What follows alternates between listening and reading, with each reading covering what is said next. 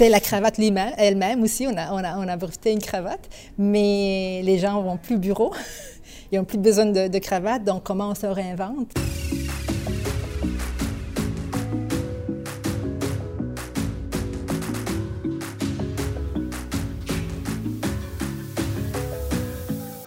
Bonjour à tous, euh, ici Anthony Archaoui, courtier immobilier commercial chez PMML. Aujourd'hui, j'ai le plaisir d'accueillir Patricia, une entrepreneure euh, québécoise renommée euh, qui a sa place dans le marché du commerce de détail, de l'industriel et légèrement du bureau. Donc, on va toucher à plusieurs points aujourd'hui, dont la récession en cas, la manière que ça a fait différentes entreprises dans différents domaines et la manière que les entrepreneurs ont pu un peu se relever dans ces domaines-là, ainsi que leur impact sur le marché immobilier commercial. Donc, euh, bonjour Patricia, ça va bien aujourd'hui? Oui, ça va bien. Merci de m'avoir invité. Ça fait plaisir, honnêtement, de t'avoir euh, parmi nous.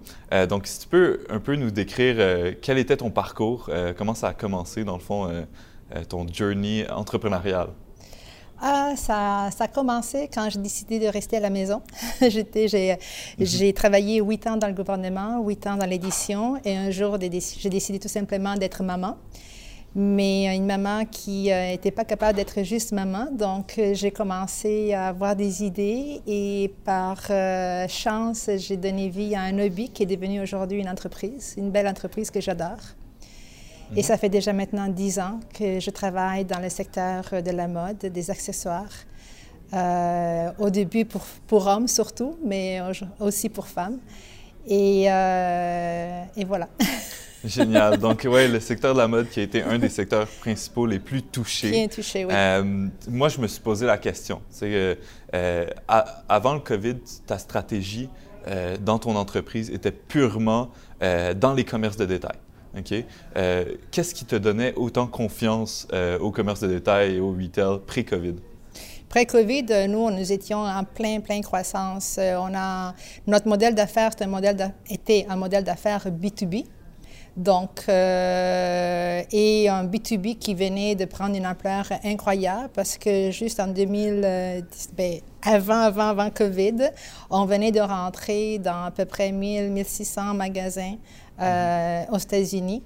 Euh, nous avions à peu près 200 magasins au Canada, donc nos, ventes venaient d'avoir une croissance incroyable. On s'est préparé à cette croissance et bon, on a été frappé euh, par COVID et le B2B, d'un jour au lendemain, a disparu. Oui. Alors, euh, qu'est-ce qui m'a amené la confiance avant COVID? Bien, nous, euh, j'ai toujours eu confiance parce qu'on on travaille avec passion, on a des, des accessoires qui ont été brevetés. Euh, des accessoires qui sont brevetés partout dans le monde. C'est celui qui, justement, nous a fait connaître. C'est un extenseur euh, pour le col des chemises et c'est celui qui nous a fait rentrer dans le marché américain. Mm. Alors, une confiance dans notre travail, une confiance dans nos produits, une confiance dans le marché. Puis on était en pleine croissance. J'avais pas vraiment de raison de douter quoi que ce soit au niveau de au niveau de, de, du COVID, c'est ce qui nous a amené. Ça a été, euh, combien des entrepreneurs ont été frappés euh, par grande surprise ben qui allaient pouvoir s'attendre à ça? C'est ça. Personne n'avait vraiment les, les, les, les, moyens de prévoir, dans le fond, euh, cette crise-là. ce qui est intéressant, c'est que, contrairement à, à, plusieurs autres entreprises, euh, tu avais cette confiance-là à 100 du jour au lendemain, comme tu dis, le B2B a disparu. Tu as dû pivoter ton entreprise. Euh, j'aimerais un peu qu'on aborde les, différents programmes qui ont été disponibles. Euh, puis, est-ce que tu penses, toi, que ça a permis aux, aux PME et aux entreprises au Québec, peut-être au commerce de détail, de survivre ou est-ce que c'était pas suffisant, selon toi, pour la survie des commerces qui, sont en attente en ce moment, euh, que tout C'est clair que quand tu te fais, tu te fais frapper comme ça, très dur, euh, nous, comme je disais tantôt, on est passé du B2B à zéro. On, devait, euh, on devait grandir, on devait avoir 1500 revendeurs, etc. Et du coup, ben, on en avait zéro. Donc, on repart à zéro, start-up, et on fait quoi? N'as pas le choix. Tu dois pivoter, tu dois te, réinventer. Euh, donc, la confiance qui était là avant, elle est restée pareille. Euh, nous avions mis tout en place pour une structure qui avait prévu une croissance. Donc, j'ai pris cette, euh, cette, structure et j'ai dit, je vais l'adapter à quelque chose de nouveau. C'était quoi le nouveau? Ce n'avait pas le choix, c'est le B2C. Donc, on va mhm. aller directement, mais on n'avait pas la structure, on n'avait pas un, site web, on n'avait pas rien de cela la distribution pour le B2C. Non, la connaissance, euh, le, on n'a jamais pensé présenter nos, marques ou alors cocher que directement euh, en ligne. C'était nos revendeurs qui s'en occupaient. Euh, donc, mhm. comment faire ça?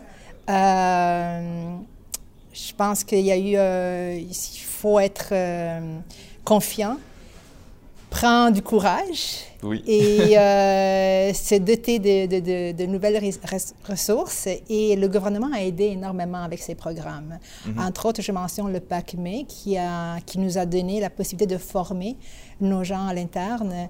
Euh, nous, on avait des gens, je pense à, notre gars pour la logistique qui était là pour la division, pour monter toute une structure, pour pouvoir faire, euh, pour répondre à la, à la croissance qu'on avait envisagée. Puis du coup, ben, il était inutile.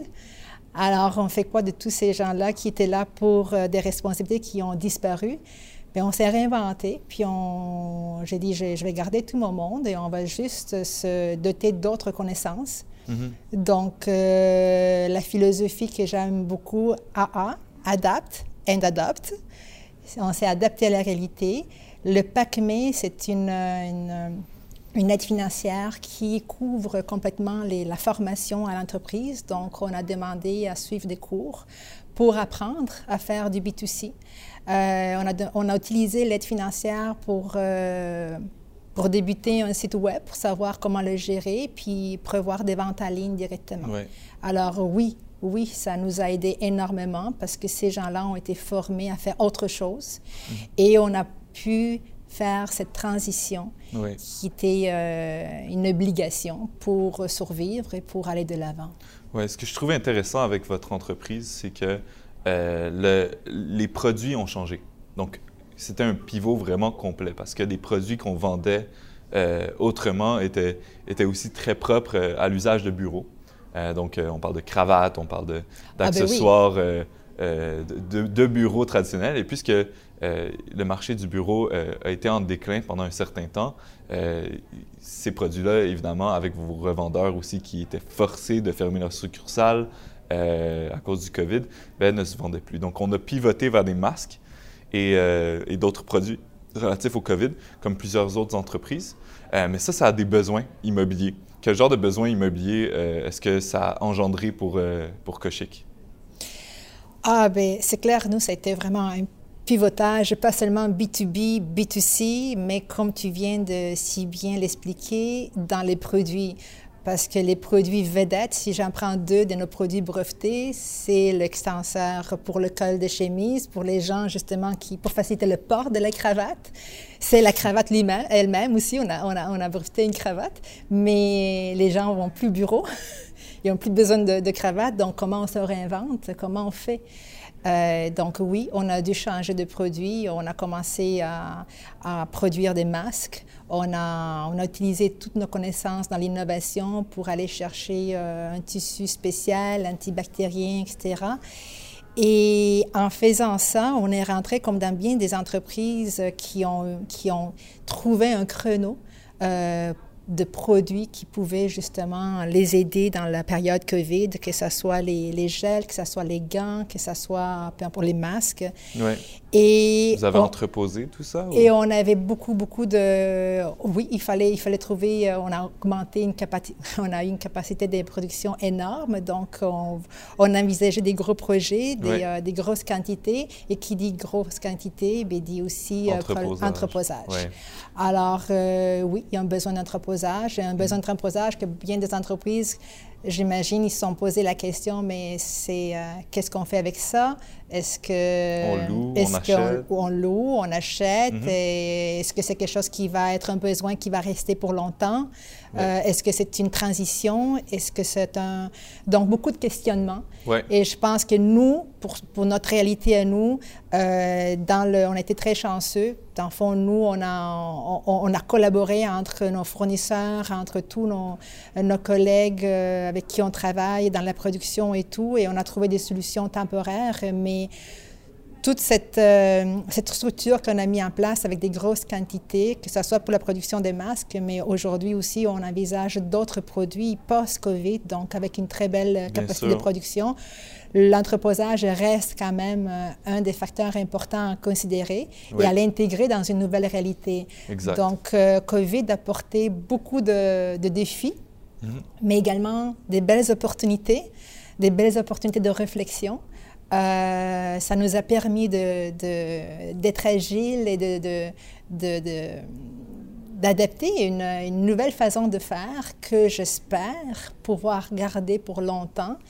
Et, euh, le, et le problème d'entreposage, ce n'est pas nécessairement un problème, mais une opportunité de grandir et de bien l'envisager, de bien trouver des solutions. Euh, ouais. Exactement. Je pense que tu l'as si bien dit, il y a plusieurs entreprises qui sont dans la même situation que toi euh, aujourd'hui, euh, qui doivent pivoter. Euh, je prends un exemple de pharmacies qui vendent autant leurs anciens produits, mais maintenant doivent rajouter 150 000, 200 000 masques à product line. Donc, tous ces masques-là ont besoin de distribution, ont besoin d'entreposage. toutes les entreprises qui ont fait comme toi, qui sont allées vers le B2C, qui ont monté leur e-commerce, qui ont monté leur site web, qui vendent maintenant aux consommateurs aussi, ont besoin de nouveaux centres de distribution, de mettre en place leur logistique pour cette nouvelle approche. donc, ces besoins-là se reflètent vraiment euh, dans la pénurie du marché industriel en ce moment. Euh, donc, c'est super intéressant. Et tu viens de le dire, le e-commerce. L'e-commerce, c'est clair que, bon, nous, on a fait le pivotage du B2B, B2C, donc on n'était pas habitué à envoyer ou à, à, distribuer nos produits directement aux, aux consommateurs mais il y a eu une, une, un volume, une croissance exponentielle des, des, ventes en ligne. Donc aussi ça, une super belle opportunité et une réalité qu'on n'était pas, on n'avait pas prévue mm -hmm. et qui amène également, comme tu viens de dire, des belles opportunités au niveau des centres de distribution parce que euh, ben, tu dois gérer euh, des volumes euh, pour la vente en ligne que tu n'avais pas. nous, on n'avait jamais fait ça. Ouais. Donc, euh, je ne pense pas qu'on est les seuls. Puis on voit aussi Amazon comment est en train de grandir avec ses centres de, distribu de distribution. Oui, ils ont, ils ont fait leur ils sixième de... dans la région à côté du lac euh, récemment. Une des plus grosses transactions de février. Euh, donc, c'est vraiment notable. Oui, on a plusieurs grosses entreprises comme ça qui s'installent. On voit qu'eux, ils adaptent leurs besoins avec, avec le type d'immeuble aussi disponible sur leur mar le marché, etc. Oui. pour ce qui est de prendre des décisions, euh, je trouve ça très intéressant parce qu'en ce moment, on est dans une étape qui est court terme.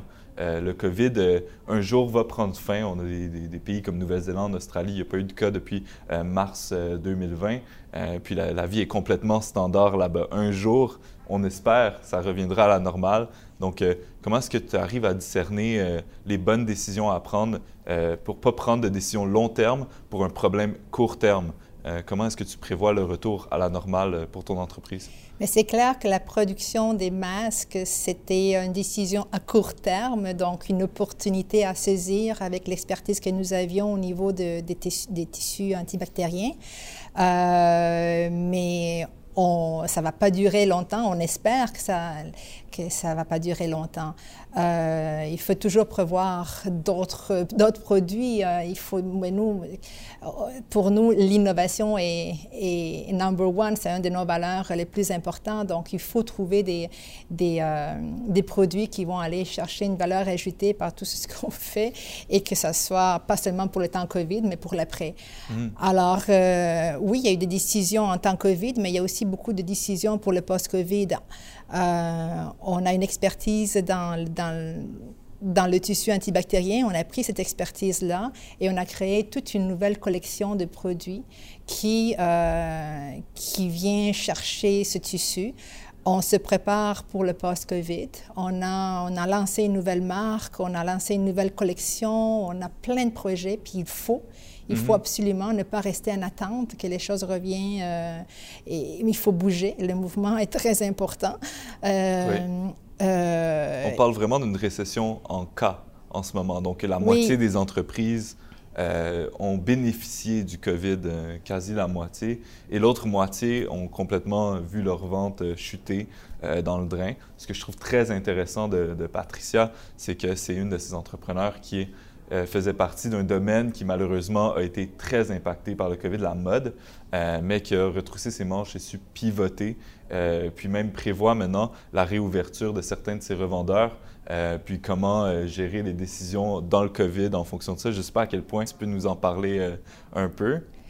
Oui, donc euh, dans les décisions court terme COVID, euh, on a profité bien sûr de notre expertise avec les, tissus antibactériens, avec les masques.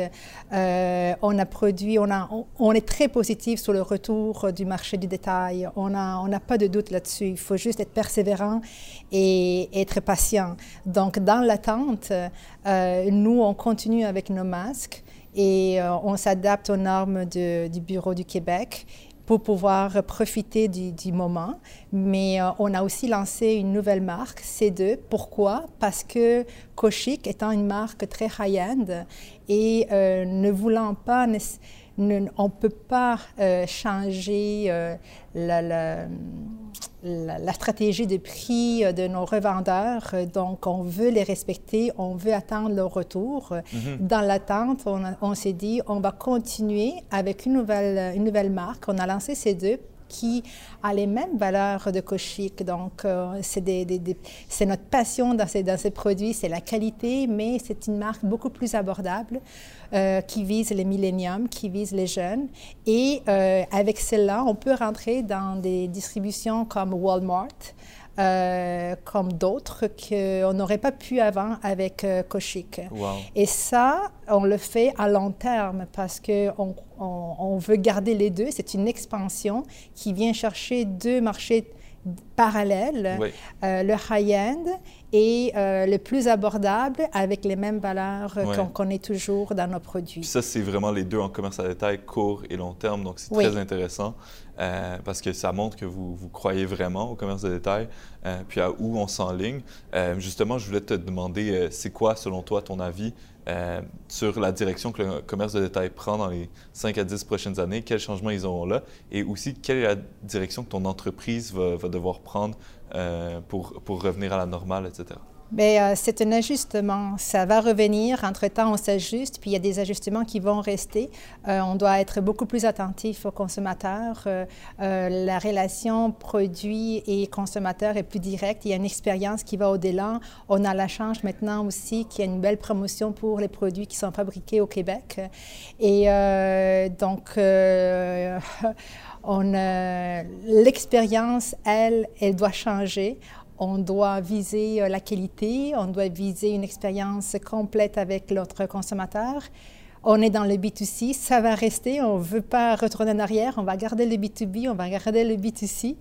Euh, mais en, en, adoptant tous ces ajustements qu'on a, qu'on a qu'on a dû absorber euh, dans le temps Covid, ils vont rester là. On, va les garder, on va les maximiser. Oui, donc euh, la manufacture, les entrepôts, etc. Donc tout ça, ça va rester. Ça va rester. Puis, euh, vos revendeurs aussi de commerce de détail, ils sont en, processus de revenir. J'imagine que les commandes ils sont déjà en train, Ils sont déjà en train de revenir. dernièrement, ça, ça, a repris. Ça a repris autant autant aux États-Unis qu'ici, tranquillement. Je ne dis pas que c'est comme avant, mais on voit que ça reprend.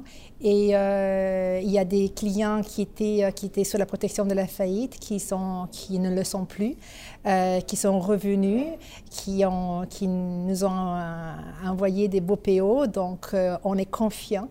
Et on, est, on en sort, je pense, plus riche parce que là, on se trouve avec le B2C et le, B2, b euh, je pense que comme moi, bien d'autres entrepreneurs ont eu la même expérience, donc euh, juste tenez dur. Donc, ils n'ont pas mis de côté le commerce de détail, ils ont ajouté à leur entreprise une nouvelle division. Ils ont su être patients au niveau de leur... Euh, leurs choses existantes, leur, leur, business existant dans le, dans le commerce de détail, grâce aussi aux subventions, grâce à, à plusieurs domaines. Donc, c'est très, très intéressant d'avoir euh, eu ton opinion aujourd'hui, euh, Patricia. Euh, honnêtement, ça nous fait plaisir de t'avoir parmi nous. sur ça, j'aimerais compléter. dans le fond, n'hésitez pas à liker, partager, commenter aussi si vous avez des questions. Ça va me faire plaisir à moi ou Patricia de répondre. puis, n'hésitez pas aussi à consulter notre dernier rapport de marché industriel disponible sur pmml.ca slash rapport. et sur ça, stay tuned.